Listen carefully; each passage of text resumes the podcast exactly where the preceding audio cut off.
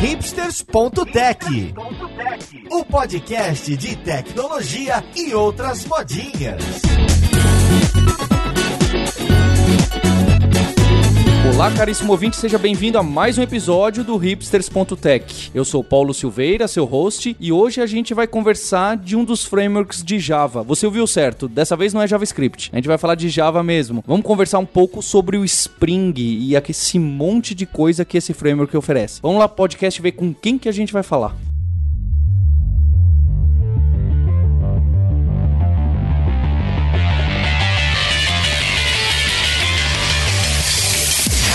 E para a conversa de hoje eu tô aqui com o Rodrigo Lopes, que é CTO da Eleven Docs. Como você tá, Rodrigo? Tudo bem, Paulo? Muito feliz de estar aqui com vocês hoje. Que foi um dos idealizadores desse episódio, né? com certeza, fanboy aqui do Spring. Junto com ele eu tô com o Alberto Souza e com o Fernando Furtado, que trabalham comigo na Kaelo e na Lura. Como vocês estão? Tudo bem, tudo tranquilo. Feliz também de estar aqui para falar. Tudo bem, Paulo. Obrigado pelo convite e vamos aí. Mais um fanboy de Spring aí pra gente debater. E do outro lado do mundo, no hemisfério norte, direto da Filadélfia, nosso Maurício Balboa Linhares. Como você tá, Linhares? E aí, Paulo, aqui tá tudo em paz. Eu tô tão velho que na época que eu comecei a usar Spring era na época que eu tava na faculdade.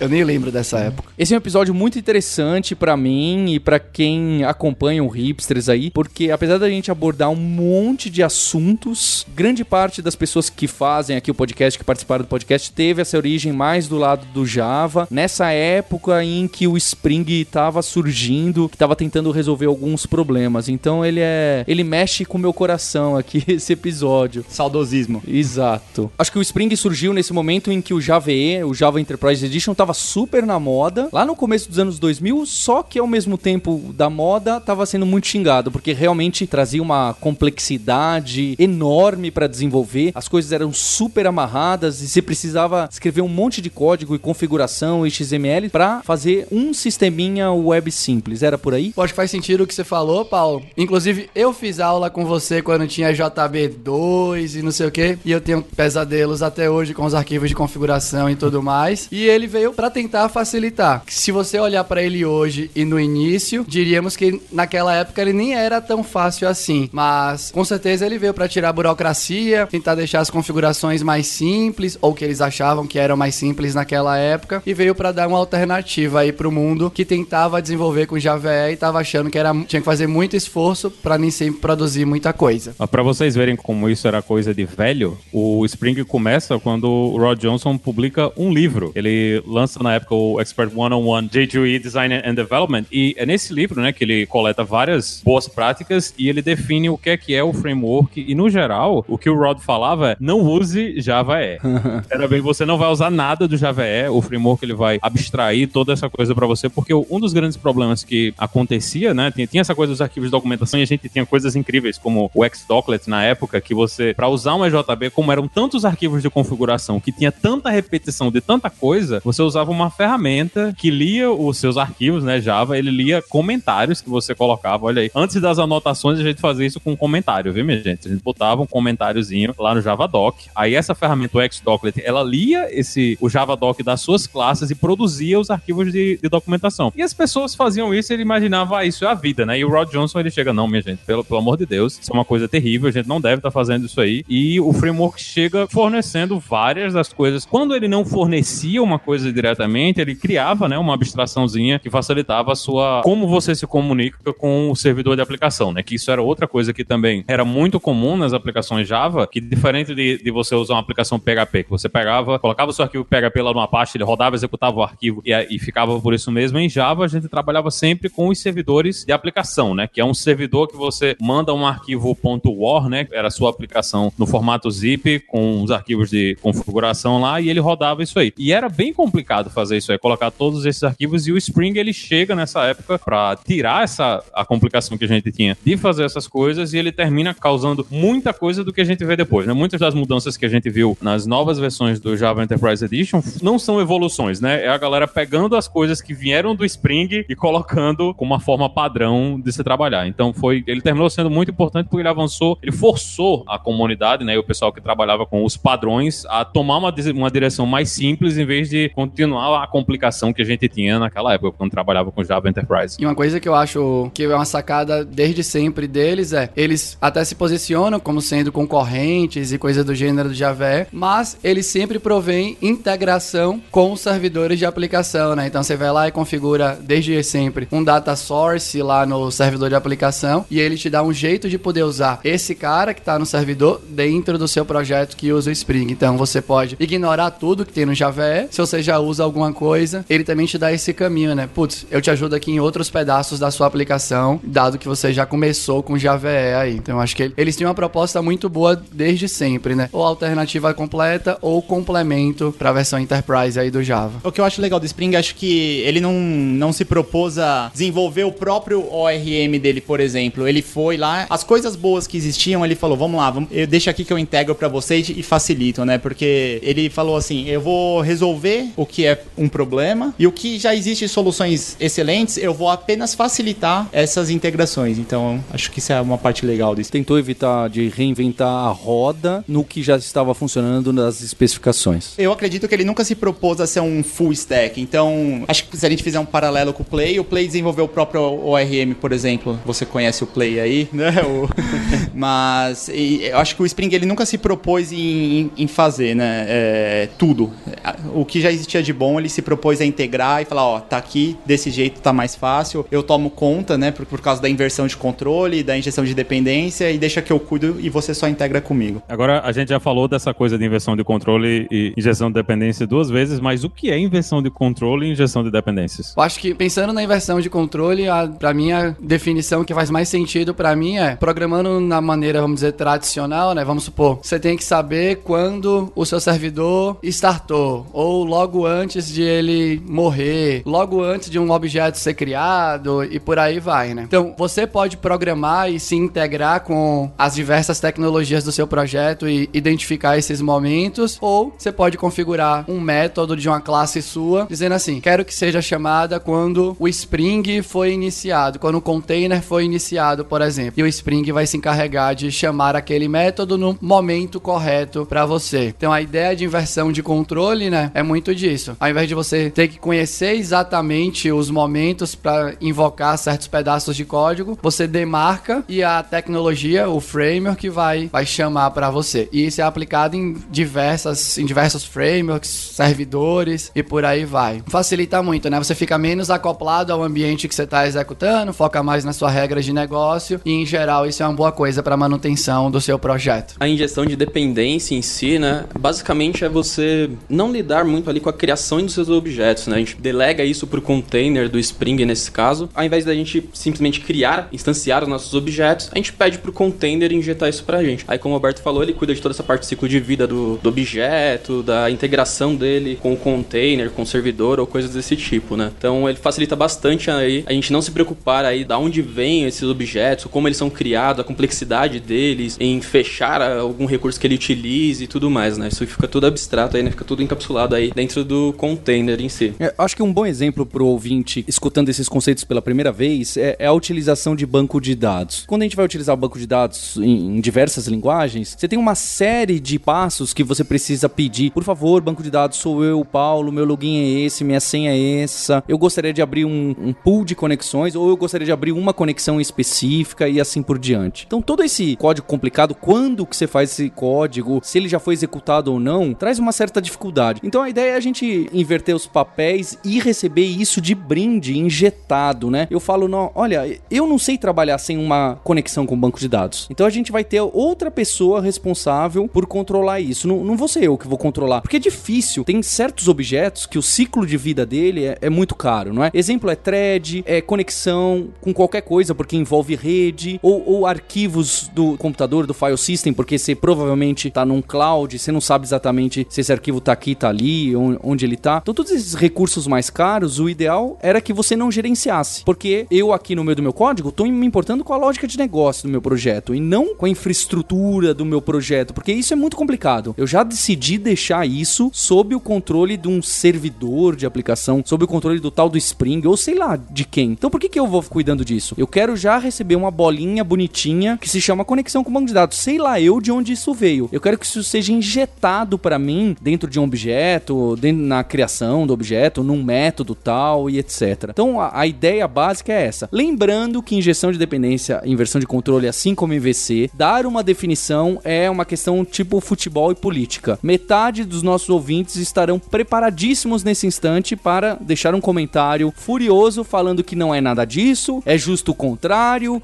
porque em tal paper em 2007 na UPSLA o Rod Johnson escreveu que não é isso.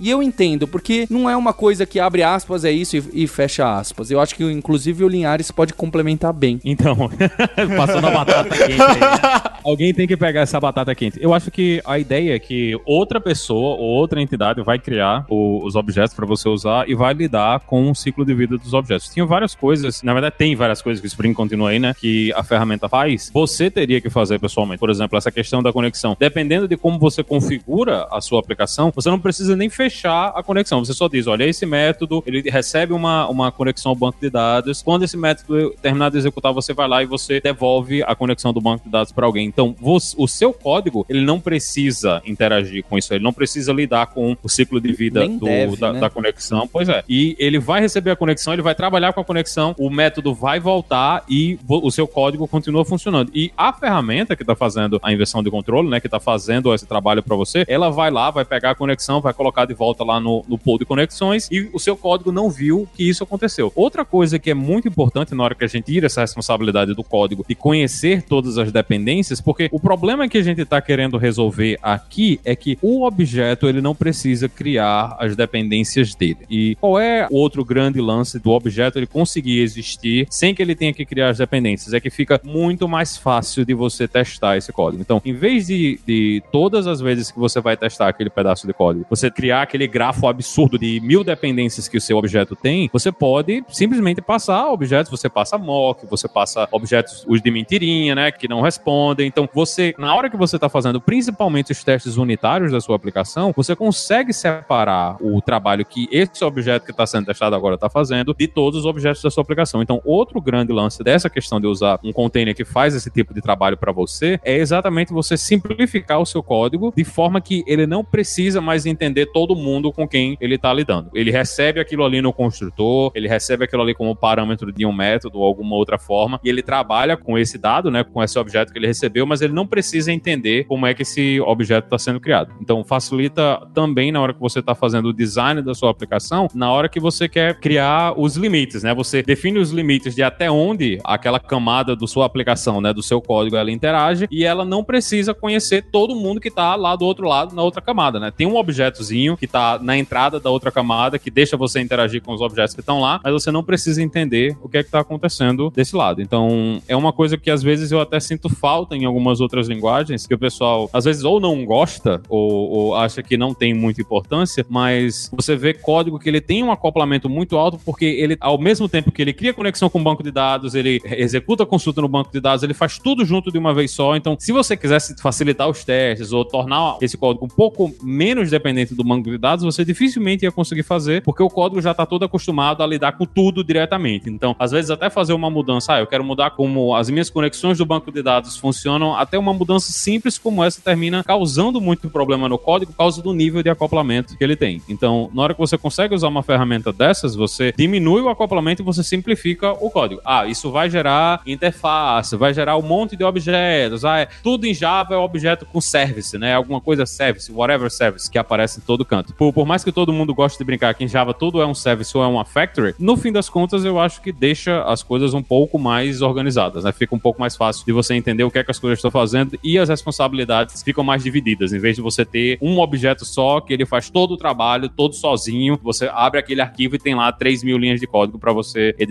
e mexer. Então, nesse ponto também, você trabalhar com uma ferramenta que separa a criação do uso dos objetos também facilita muito em definir como o seu código vai ficar arquitetado, né? Como é que ele fica visível dentro da aplicação. E acho que uma parte legal de falar, que quase todo mundo falou, é quando fala do ciclo de vida, não sei se a galera pensa o quão importante é, né? Que imagina se você tivesse que fechar toda a conexão de banco de dados que você abre, ou toda a conexão do servidor de e-mail que você abre, ou todo arquivo que você abre. Porque já teve caso de time de desenvolvimento, empresa, que preferiu, ah, eu não preciso que alguém facilite a criação dos objetos para mim, que eu posso criar factories e as factories vão criar os objetos para mim, vai separar essa lógica e tudo mais. Se fosse só isso, era até, você poderia até pensar, mas cuidar do ciclo de vida é algo mais complexo, né? Garantir, pensando na aplicação web, vai morrer a cada request, vai morrer no fim da sessão e tudo mais. E aí é que brilha a ideia dos containers de gestão de dependência, né? No Java dominante é o Spring. Acho que o problema das factories é que cada desenvolvedor criava a sua de um jeito, né? E meio que não tinha um padrão. Então, com o Spring, acho que a gente conseguiu seguir alguns padrões e, e evoluir aí. Todo esse movimento do Spring, do Java E, do começo dos anos 2000, ocorre ao mesmo tempo que os testes de unidade começam a ganhar popularidade e que a gente começa a enxergar que se você tem SQL escrito em tudo que é canto e abrindo conexão em tudo que é canto, você não sabe onde está fazendo memória, fazendo conexão, onde que tem um modelo de SQL para você mudar. Então as responsabilidades estão muito misturadas. Um, um, é sinal forte de que o código tá ruim. Então testes, injeção de dependência, você ter um, um alta coesão com baixo acoplamento, todos esses princípios estão muito próximos uns dos outros. E depois, quando nascem os frameworks mais modernos do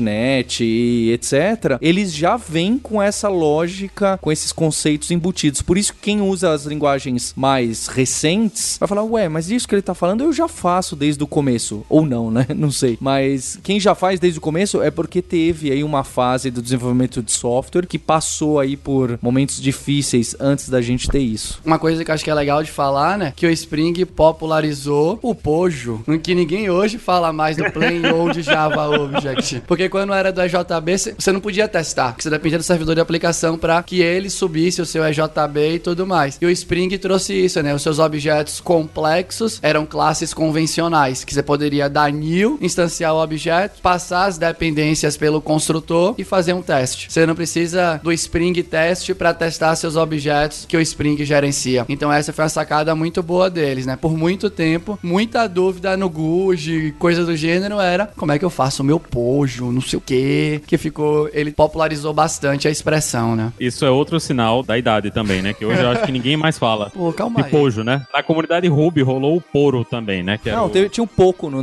.NET também morreu Ah, rapidamente. tinha, tinha um pouco que morreu também. Na, na comunidade Ruby teve o Poro, que eram objetos que representavam um modelo que não eram Active Record, né? Que o EJB do Rails era essa coisa de você ter um objeto Active Record que sempre tem um banco de dados. O único jeito de testar esse objeto era tendo uma conexão com o banco de dados disponíveis. E por mais bizarro que possa parecer hoje para quem está escrevendo aplicação em Java ah, atualmente, né? Naquela época, quando a gente lidava com EJBs, você não tinha como testar com teste unitário. Você, às vezes, você fazia testes de integração quando o servidor de aplicação que você estava usando fornecia uma forma de você escrever testes de integração, né? Você subia uma versão, tipo, uma versão mais light do servidor de aplicação, aí injetava o EJB dentro do servidor da aplicação e executava o seu código. Vocês podem imaginar que isso fazia a sua suite de testes demorar uma vida, né? Você morria e voltava e ainda não tinha rodado todos os testes e, e no fim isso fazia com que todo mundo simplesmente não escrevesse testes ou fazia o que o Spring no fim terminou implementando, né? O que acontecia na maior parte das vezes é que os EJBs que você escrevia, na verdade eles eram só, só uma carcaça em cima dos objetos de modelo, que eram objetos comuns, né? Que você podia dar new e tudo, mas você precisava escrever o EJB e era por isso que a gente usava esse absurdo de, de geradores de código que geravam o EJB, geravam a configuração, mas no fim das contas eles chamavam o nosso objetozinho para fazer o trabalho. Para quem quiser ter uma ideia mais ou menos de quanto era o sofrimento, pode olhar a API de, de RMI em Java, que ela ainda tem uns, uns resquícios, ela, ela ainda tem os restos mortais da JB lá para ver o quanto é complicado trabalhar com RMI e entender qual era o sofrimento que a gente passava quando usava a JB na época.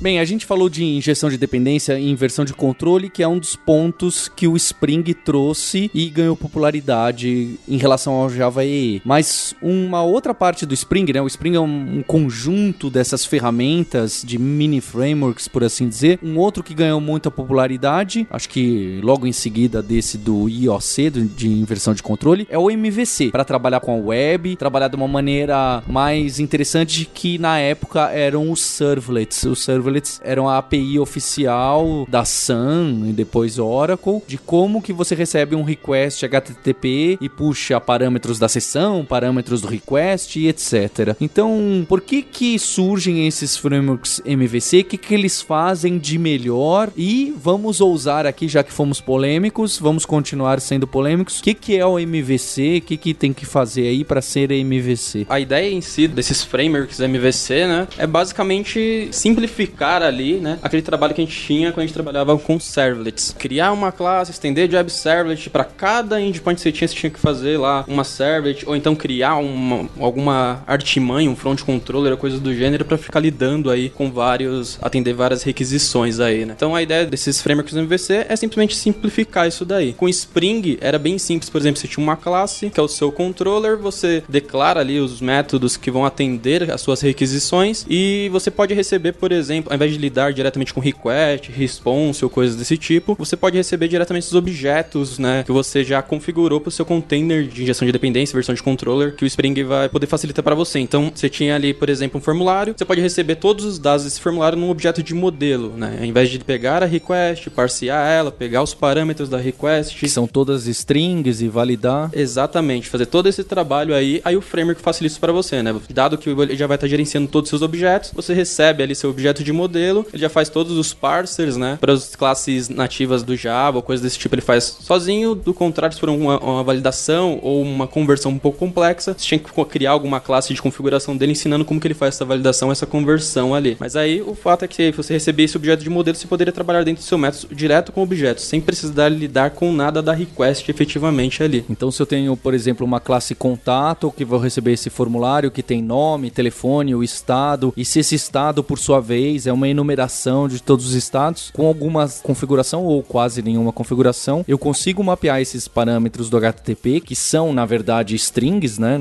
Puramente strings, e eu consigo jogar eles para um modelo mais rico e já próximo do que eu quero, em vez do que eu ter que ficar fazendo replace, converte para int, converte para enumeração, faz o if de validação. Exatamente, né? O Spring abstrai tudo isso daí, né? Como você falou, com pouco ou nenhuma, né? Hoje em dia é bem transparente essa configuração. Antigamente precisava fazer algumas coisinhas, mas é, você recebe o objeto contato inteiro populado com os dados que vieram do seu request, né? Tudo que você preencheu no seu formulário já vem objeto rico ali e você consegue trabalhar diretamente com ele, aplicar suas regras de negócio ou coisas desse tipo. Acho que o Fernando já falou, acho que pra mim são as coisas mais importantes, né? Você não tem que lidar mais com HTTP Servlet Request, HTTP Servlet Response. Pra ser bem sincero, hoje os programadores não tão velhos quanto a gente, de vez em quando nem nunca viram um HTTP Servlet Request Response, porque é sempre o objeto bonitinho, tudo parseado. Mas acho que esse é o trabalho do Spring MVC, né? Você vai querer fazer validações, ele vai te dar validações prontas, aí puxa um pouco com JVE, que tem a especificação da Beam Validation, ele tá integrado, como o Rodrigo falou, né? Ele não quer reimplementar o que alguém já fez de maneira decente. Então ele vai usar o Hibernate Validator, vai integrar para você na sua validação dos seus formulários e tudo mais. Já ajudou nessa parte. Você recebeu os objetos prontos, não tem mais parse para fazer, já adiantou o seu lado. Ele tem tags para você usar nas JSPs, por exemplo, para você montar o formulário. Se deu pau de validação no formulário, tem uma tag para você botar a mensagem aonde você quiser. Tá tudo integrado. O Spring MVC tá cuidando de toda aquela parte que você faria que não necessariamente gera valor pro seu negócio, né? Então esse é o papel de um framework MVC e o Spring MVC faz isso muito bem. É, eu acho que depois de tantos anos que o Spring tá aí, ele ficou tão fácil, né? Que a gente falou de inversão de controle, injeção de dependência. Acho que o, o programador Java que aprendeu Java e tá vindo para Spring, acho que ele nem tem essa noção, né? Eu perguntei para alguns júniors lá da minha equipe se eles sabiam desse conceito e muitos não. Eles falaram, não, eu ponho o auto-wired aqui, eu recebo, ele nem, nem sabe o que, que tá acontecendo, porque ficou tão simples, né? Então. Eu acho que tem que ser assim, né? Porque o que o Spring tá tentando fazer é tirar a infraestrutura da sua frente. Porque assim como eu não quero ficar sabendo quais são os bytes que vão ser enviados pro MySQL para executar um MySQL, eu também não quero ficar sabendo como funciona pro Tomcat e que é uma string.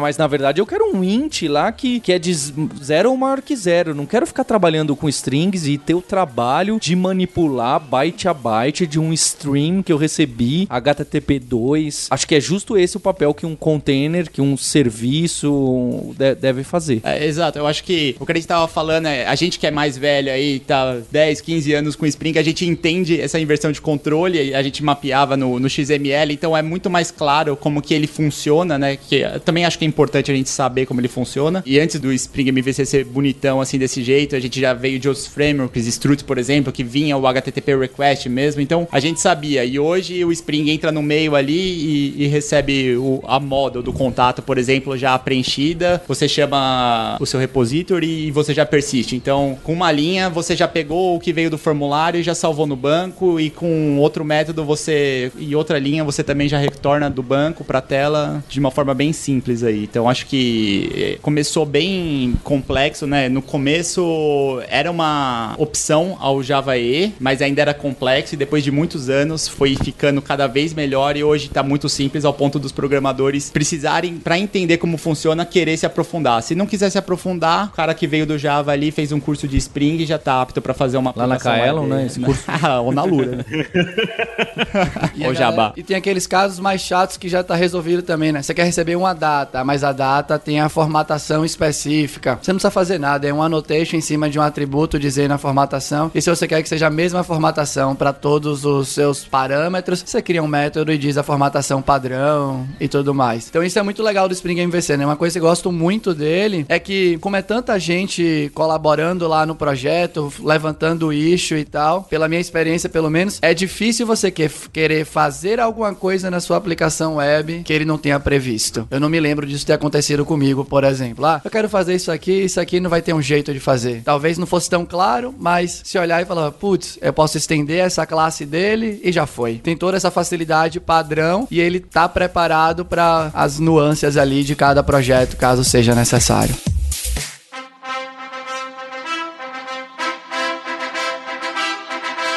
Então, vocês sabem que Java não é a primeira linguagem que uma pessoa escolhe hoje quando vai escrever uma aplicação web, né? Tem várias opções. E por que que um cara que vai fazer uma aplicação hoje, ele deve olhar para Spring MVC em vez de, de olhar para Django, olhar para Rails, olhar para essas outras soluções que a gente tem? aí? Tá com sangue nos olhos. Eu acho essa uma ótima pergunta. Eu, quando aprendi o Rails, eu pensei exatamente um, um pouco dessa pergunta aí. Falei, gente, acabou. Eu nunca mais vou usar Java pra fazer nenhuma aplicação web. Não faz mesmo sentido. Eu vou usar o Rails e, e eu usei por muito tempo, por sinal. E era isso aí. Fazia todo sentido pra mim. Só que aí eu, acabou que eu escrevi o livro do Spring MVC e tudo mais. Me aprofundei mais, né? E quando eu acabei de escrever o livro, eu falei assim, desculpa, Rails. Eu acho que voltou a ter um caminho razoável pro Java. Porque o Spring MVC realmente cobria tudo que eu precisava, mas o setup do projeto ainda não era tão simples quanto um setup quando você vai fazer um projeto com Rails ou com Django, mesmo o Django eu não dominando aí. Ou até mesmo os frameworks MVC do PHP e por aí vai. E aí os caras do Spring vieram com o Spring Boot, que facilita completamente o setup de um projeto, né? Então, É uma ferramenta. é uma- ele, é, ele é uma ferramenta, mas só pra dar um pouco de contexto, quando você ia usar um projeto no Spring, né, a galera aí que usa, você ia lá, você ia usar o Maven e você ia declarar as dependências. E aí você queria usar o Hibernate, você tinha que definir a versão do Hibernate que você queria, mais a versão do Spring Hibernate que você queria e quaisquer outras dependências relacionadas com isso daí e configurar o arquivo de configuração do Hibernate para o Spring poder carregar as classes e por aí vai. E o Spring Boot deu um pouco de Rails. Ele falou assim: na minha versão 1.5, eu suporto o Hibernate 5 com o Hibernate Validator 5.1, com todas as outras bibliotecas que ele definiu que é um conjunto ok para você desenvolver. E no seu POM XML lá do Maven, você só fala assim: Spring Boot, JPA Starter, por exemplo. E as versões já estão todas definidas. E você não precisa mais configurar um arquivo do Hibernate, por exemplo, porque você configura o mínimo necessário num próprio arquivo do Spring. Então, ficou muito fácil começar um projeto com Spring hoje em dia por conta do Spring Boot. Na minha visão, que já usei os dois, eu não vejo porque, tipo, ficou muito competitivo, né? Não é mais difícil começar com Spring do que é começar com Spring Boot do que é começar com Rails. E eles foram lá e criaram spring.io.create project ou algo do gênero para você ter aquele gostinho de ferramentas de criar projeto do zero, por aí vai. Então, pra mim é isso. Acho que a pessoa poderia considerar o Spring por conta hoje em dia do Spring Boot. Eu acho que ele virou bastante o jogo em função do mundo Java aí, tomou de assalto o mercado em relação à aplicação Java, deixou todo mundo pra trás e por isso que ficou dominante. Pra mim é isso. Tá convencido, Linhares? Não sei, não sei. Eu vou ter que dar uma olhada aí pra ver se rola mesmo. Porque Rails pra telinha de cadastro é muito rápido. Isso que você falou do mercado é engraçado, porque como a gente tá bastante tempo aí, teve épocas que era pau a pau Spring com EJB, e teve uma época que o Struts 1 reinava de uma forma, e o Spring acho que ele foi ganhando mercado e dando suporte pra tudo, né? Então, a gente tá falando do Spring MVC, mas o boot, acho que ele é um- uma forma de iniciar aplicações Spring e os módulos do Spring muito mais fácil. Não quer dizer que a gente precise fazer uma aplicação web. Se a gente quiser fazer um, um jobzinho que roda ali, de tempo em tempo eu vou fazer um processamento, um standalone você pode fazer com Spring, né? Se você quiser fazer um- uma aplicação que vai, vai ser um worker de um consumer de uma fila, de uma fila JMS, por exemplo, você pode fazer. Então, a gente não pode falar de bala de prata, né? Que é jamais, mas acho que o Spring, nessa parte de, de aplicações enterprise, ele tem meio que uma solução para quase todos os problemas que você vai enfrentar no mundo corporativo. Então, se você escolher Java, acho que basicamente é meio que mandatório você pelo menos ter uma noção de Spring e saber a força que o Spring, depois de tantos anos, criou, né? E uma coisa que eu acho legal, que é importante, pra mim é importante, né? Quando a gente fala de CRUD, mesmo no Rails, se você considerar que o CRUD vai ser gerado por alguma task que vem junto do Rails e tal, beleza, né? Não dá pra competir um ser humano programando contra um programa gerando código. Mas fazer o formulário, que isso acontece quando a aplicação ganha mais corpo, né? Você vai ter que fazer a tela, fazer o controller, receber os parâmetros, gravar no banco e tudo mais. Na minha opinião, tipo, fazer isso com Rails e hoje com o que é fornecido no conjunto, né? Você tem o Spring MVC, aí você tem o Spring Data, que ficou ridículo de você fazer código que grava coisas no banco, independente do tipo de banco, mas vamos falar de banco de dados relacional. Ficou muito ridículo você fazer esse tipo de classe. Então esse conjunto faz que até pra CRUD, que vamos ser sinceros, muita aplicação complexa, tem um monte de CRUD também, até pra isso, pra mim ele tá muito produtivo. Eu concordo muito com o Rodrigo. Não é, talvez não seja a solução padrão pra tudo aí, mas você desconhecer as possibilidades do conjunto de tecnologias do Spring, eu acho que você tá correndo sério risco se você vai fazer em Java, né? Mesmo comparando, aí óbvio, mas se você quiser comparar Rails, Django, algum do PHP famoso, um Laravel, um Laravel da vida, eu acho que o Spring Boot e todas as tecnologias que ele conecta ali deveria fazer parte da sua comparação, do- da sua POC, pra decidir pra qual caminho barra linguagem você quer seguir aí. Eu acho que o Spring surfou na onda do. Não sei se faz sentido eu falar agora, mas eu acho que o Spring surfou, teve um crescimento recente agora, muito forte, por causa do- dessa onda de microserviços, né? Então, se a gente tá falando de aplicação que vai ter uma parte de visualização, talvez, beleza, o, o- o Ruby aí, o Ruby on Rails. Mas se a gente tá falando de microserviços, acho que eu, pelo menos, acredito que o Spring teve uma crescente muito grande nos últimos anos, até porque ele surfou nessa moda. E eu acho que é uma ferramenta muito potente pra gente trabalhar com esse tipo de arquitetura. É, o Spring, né, agora ele tem um, um outro projeto dentro da stack inteira dele aí, que é o Spring Cloud, que veio justamente para facilitar essa parte né, de microserviços, computação na nuvem e tudo mais, né. Ele inicialmente se baseou bastante lá na parte do Netflix, o Netflix OSS, se eu não me engano, que fez, basicamente, o Netflix é um, um cenário onde tem muito serviço e para não depender de ninguém, eles criaram as próprias bibliotecas para resolver os problemas de computação distribuída que eles tinham. Então, o Spring basicamente encapsulou, por exemplo, essas bibliotecas, né, como o Eureka, o Histrix, o Ribbon, entre diversas outras aí. E não só a do Netflix, né? Eles pegaram, por exemplo, a da Cloud Foundry também, que é, inclusive, acho que se não me engano, é pivotal também, e encapsularam tudo isso daí, né? Então, criar esses projetos, pensando nesses padrões de programação distribuída, computação distribuída e tudo mais, facilita bastante quando você está utilizando o Spring, né? Para integrar com tudo isso daí. Então, Fernando, usando esse outro projeto do Spring, Spring Cloud, já fica tudo meio escondido esse monte de nome de outros frameworks Java que você citou para ele poder tirar proveito. Exatamente, né? Ele abstrai tudo isso daí, né? Que é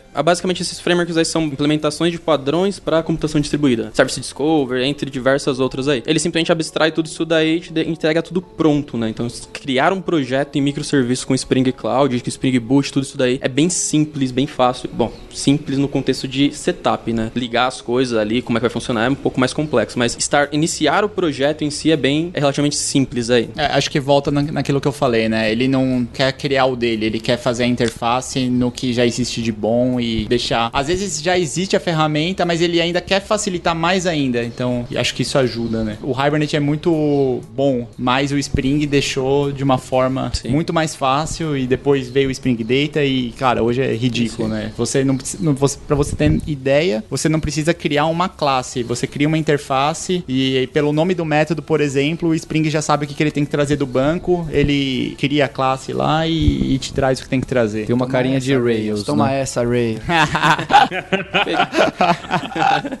Pegando esse gancho do Spring Data aí também, né? Falando de CRUD, tem dentro do Spring Data o CRUD Data REST, né? Então, você fazer um CRUD é uma interface, você não precisa fazer nada. O CRUD inteiro, o REST tá pronto ali para você utilizar. Simplesmente herda dessa interface e o CRUD inteiro tá pronto. Podem vir, jovenzinhos. O Spring tá pronto. Vocês vocês estão contando muito essa história, tá tudo feliz, né? Tá todo mundo seguindo aí a estradinha dos tijolinhos amarelos, mas e o que, é que a comunidade agora tá trabalhando para melhorar? Quais são os problemas que o Spring ainda tem e quais são os problemas que alguém que vai correr e vai tentar implementar um negócio com Spring agora deve ficar de olho, que são coisas que ele tem que se preocupar? Eles vêm trabalhando há um bom tempo já para lançar o Spring 5. Lançou já integrado com Java 9, o que é uma coisa muito legal do Spring, né? Só antes de responder a pergunta exata, ex- ele é super antigo, mas nunca deixou, né? Toda ele evoluiu sempre junto com as versões do Java, tá sempre olhando para frente e pensando nessa pergunta de Maurício e com o que Rodrigo e Fernando responderam, né? Quando você pensa em microserviço e tudo mais, a galera tá também tentando se preocupar com como é que a aplicação vai escalar e por aí vai. E aí, pensando nisso, o Spring 5 trouxe com ele o conceito lá, né? Não tão simples de explicar, acho que eu não vou nem me arriscar aqui no podcast agora, mas da programação reativa. Então, normalmente, quando você tem um framework MVC escrito em Java, ele simplesmente se baseia na especificação do Java EE, de servlets, e se integra meio que automaticamente com qualquer container de aplicação. Tomcat, Jet, por aí vai. Os caras do Spring 5 criaram o Spring Reactor. Qual que é a ideia? Eles fuçaram a implementação do Tomcat, fuçaram a implementação do Jet, fuçaram implementações de diversos servidores, se acoplaram fortemente com cada um deles para conseguir que sua aplicação tire o máximo de proveito da infraestrutura de uma máquina que você tem hoje, né? Aproveitando esse negócio de múltiplos cores e tudo mais. Então ele passa por cima da especificação dos servlets. Então, você fica de boa, você continua trabalhando com seus modelos, ele se integra com os servidores que você quer. Se você botou um Tomcat, ele vai rodar sobre o Tomcat, mas não necessariamente sobre HTTP Servlet Request. Internamente, ele vai lidar com o Tomcat Request para conseguir tratar as threads de maneira mais sensível. Ele quer que a mesma máquina que antes atendia, sei lá, 30 requests por segundo, ele quer agora que a mesma máquina atenda 60 requests por segundo, 70. Você economiza na sua conta do cloud, para não precisar ficar subindo máquina desnecessariamente. E aí, por exemplo, hoje você pode usar o Spring Reactor com o Net, que é um servidor reconhecidamente aí performático e tudo mais. Você não tá mais preso só com servidores da, da especificação do Java. Essa é a grande coisa dele do 5, né? A grande sacada dele. Eu também acho que como ele não, não segue nenhuma especificação, ele conseguiu evoluir de uma forma muito rápida, né? Então o Spring é o monstro que é por causa disso, né? Então o Java talvez não evolui tanto porque tem que seguir, né, os comitês e o Spring meio que foi lá e foi criando, criando e evoluiu até chegar onde ele chegou. Eles trouxeram esse modelo novo da programação reativa, que não é um modelo normal de se trabalhar. Quem for dar uma olhada vai falar assim: vixe, não vou usar agora, que provavelmente é o que o mercado tá fazendo agora, né? Estão usando Spring 5, mas não ainda tirando o proveito máximo das interfaces novas que eles trouxeram, mas eles estão olhando pra frente. Então eles estão achando que isso vai ser sim ser usado no futuro, a galera vai precisar tirar proveito da infra das máquinas, e essa foi a grande novidade deles aí no, no 5. A gente tem hoje um, um movimento forte na comunidade, principalmente para quem está colocando as coisas nas nuvens, para usar esses gerenciadores de containers, né? Então todo mundo, ou pelo menos a maior parte, está correndo atrás de coisas como Docker e, e Kubernetes e, e rodar nessas soluções em vez de simplesmente rodar dentro de um servidor diretamente. Como é que está o suporte de- do, do Spring para rodar nesse tipo ambiente, né? Com um servidor simples, como, como é que funciona isso aí? Ou no caso do Spring, ele utiliza, por exemplo, um Tomcat, ele roda com um modelo de Uber Jar, né? Ele embute toda a sua aplicação dentro de um único jar, então distribuir ela é relativamente simples, né? Então você com uma imagem Docker, você pode ter uma imagem que tem o Java instalado e fazer um Java menos jar dentro do seu projeto, ele starta é, normalmente. Você pode ainda é flexível para você trocar o container, então começa com Tomcat inicialmente, né? Por padrão, você pode mudar para um Undertow ou qualquer que seja o container que você gostaria de utilizar. E aí fica tudo isso abstrato, né? Porque é tudo um jar, simplesmente Java menos jar e roda a aplicação de boas. Eles até desencorajam, né? Você gerar um war da sua aplicação e fazer um deploy num, num Tomcat, Exatamente. por exemplo. Então, é, vamos rodar dentro do Java-jar aí com o Spring Boot. É mais por essa linha que, que a gente tá indo. Exatamente. Em outras palavras, já tem o suporte, ele já tem um guia direitinho para você dockerizar a sua aplicação. Sim, Exato.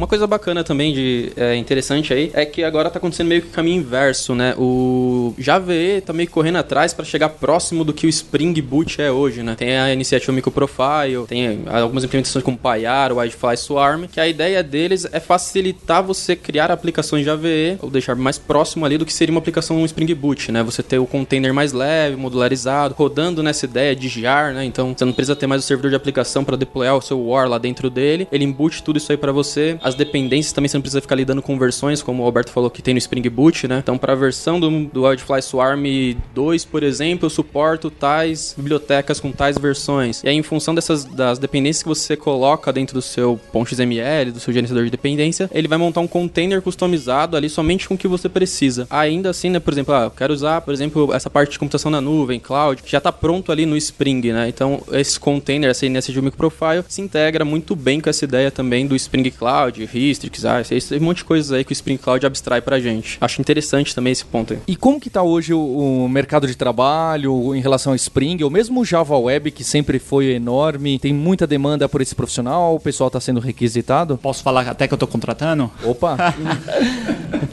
o jabá aqui é livre. É, é, agora, é agora. É isso aqui que eu vim fazer aqui.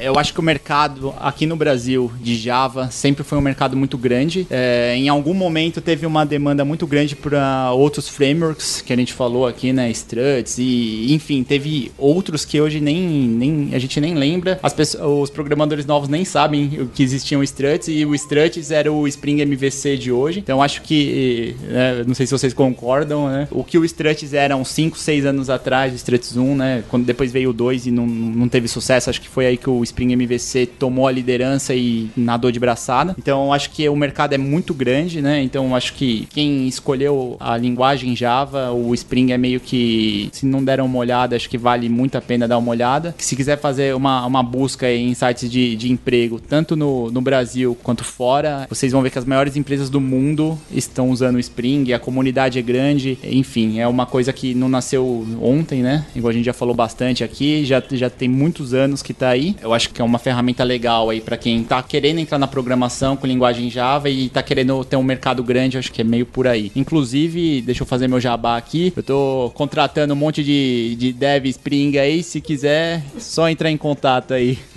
Dá o link aí do Rodrigo, da Eleven Docs, do, do que, que ele faz, do trabalho da vaga no Hipsters. Quem quiser, entra aí no site. Só um, um, complemento rápido em relação a essa parte do mercado. É, se eu não me engano, o nome da empresa é Rebel Labs, é a responsável pelo JRebel. Eles anualmente publicam né, as ideias deles sobre frameworks e como é que está sendo usado no mercado. E cada ano que passa, no mercado Java, óbvio aí, né? O Spring MVC mais Spring Boot é totalmente dominante. Durante um bom tempo, era Spring MVC versus JSF no mercado. O JSF tem ficado nas pesquisas, né? Tem ficado para trás em relação a ser escolhido como opção por conta justamente disso, né? A galera do Spring continua a evoluir do 4 pro, do 3 pro 4, 4 pro 5 agora. Evolução constante, facilidade o tempo inteiro. As, enfim, as pesquisas mostram que o mercado Java usa fortemente a stack do Spring como base para construir seus sistemas aí. Bem, já que o Rodrigo fez o jabá, falem vocês o que, que a gente tem de curso, livro, blog que Ana Kaela Lura. Ué, tem que aproveitar aqui a oportunidade. Bom, na Kaela a gente tem o curso de Spring Framework, né? Onde a gente aborda desde o IOC, vai passando pela parte web e desmembra boa parte ali da stack do Spring em si, chegando aí no Spring Boot. Na Lura a gente tem diversos cursos de Spring, né? Tanto da parte MVC, cursos mais específicos ali. Tem acho uns 6, 7 cursos de Spring atualmente na Lura, né? Fora e mais tem... sendo produzido. E mais sendo produzidos, boa. E fora isso tem bastante posts no blog do Domínio Spring.